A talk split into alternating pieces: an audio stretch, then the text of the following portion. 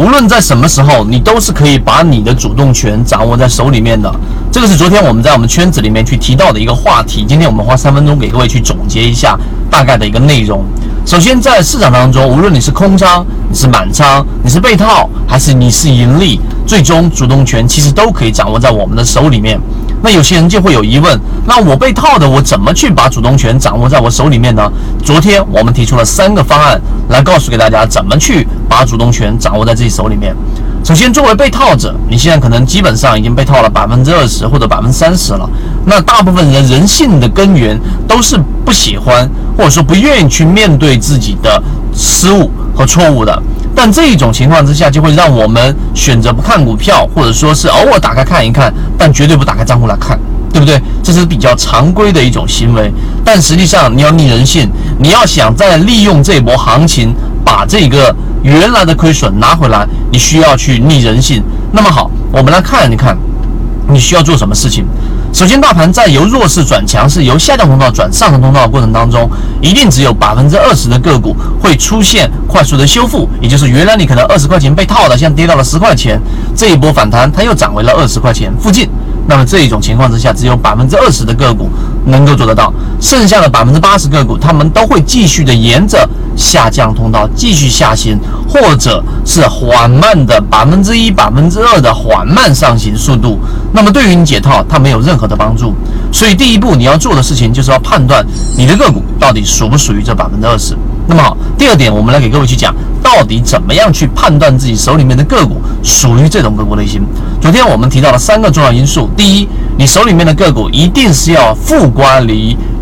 半年线一百二十一百二十日均线的负乖离值，大概是要去到百分之二十以上啊。昨天我们定下来是百分之三十，就是负乖离百分之三十，也就是你打开你的个股，然后你发现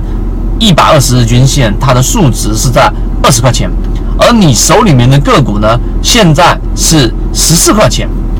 那么这种情况之下呢，你就会发现出现了一些问题，因为它已经跌幅过大了。这是第一个条件，一定要负挂率百分之三十以上。第二个条件，它近期内一定要出现过我们所说的快速性的恐慌性的杀跌。那么这个杀跌过程当中，你需要有指标化的东西来进行判断。如果说你不知道怎么判断的话，可以找到我们的朋友圈，我直接截一张图给你，你就能发现它到底有没有出现过恐慌盘。普通的散户或者普通的股民可以用个股的这种下跌速度加它是否有放量，同时这两个条件满足，基本上都有恐慌盘。而我们是用啊海洋寻底的大底和绝对底来进行判断的，这是第二点。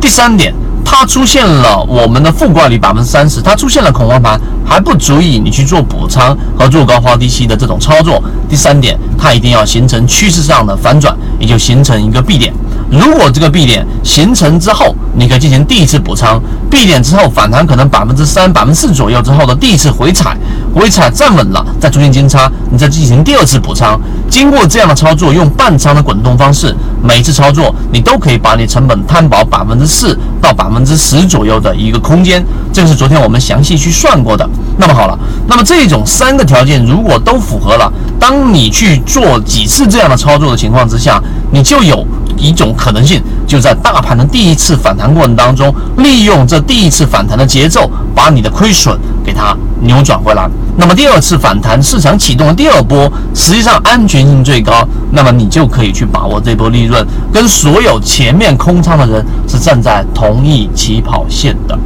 所以今天我们的三分钟，如果你能听得明白，你就知道在大盘真正出现反转的这一个节点出现之前，你所做的准备工作，你自己到底想不想把主动权掌握在自己手里面，决定了你在未来的这一波牛市过程当中到底能不能赚钱。所以。中年总是逆耳的，然后良药总是苦口的。希望我们今天讲的这个话题对你来说有所启发。你希望开始想要把主动权掌握在手里面，就可以找到我们的。我们一直秉持着授人以鱼不如授人以渔的理念，给所有的股民提供一个进化学习的一个平台。欢迎大家添加我的个人微信号 KDJ 四四四二，进入到我们的圈子，学习所有的完整版视频和图文操作细节，和你一起终身进化。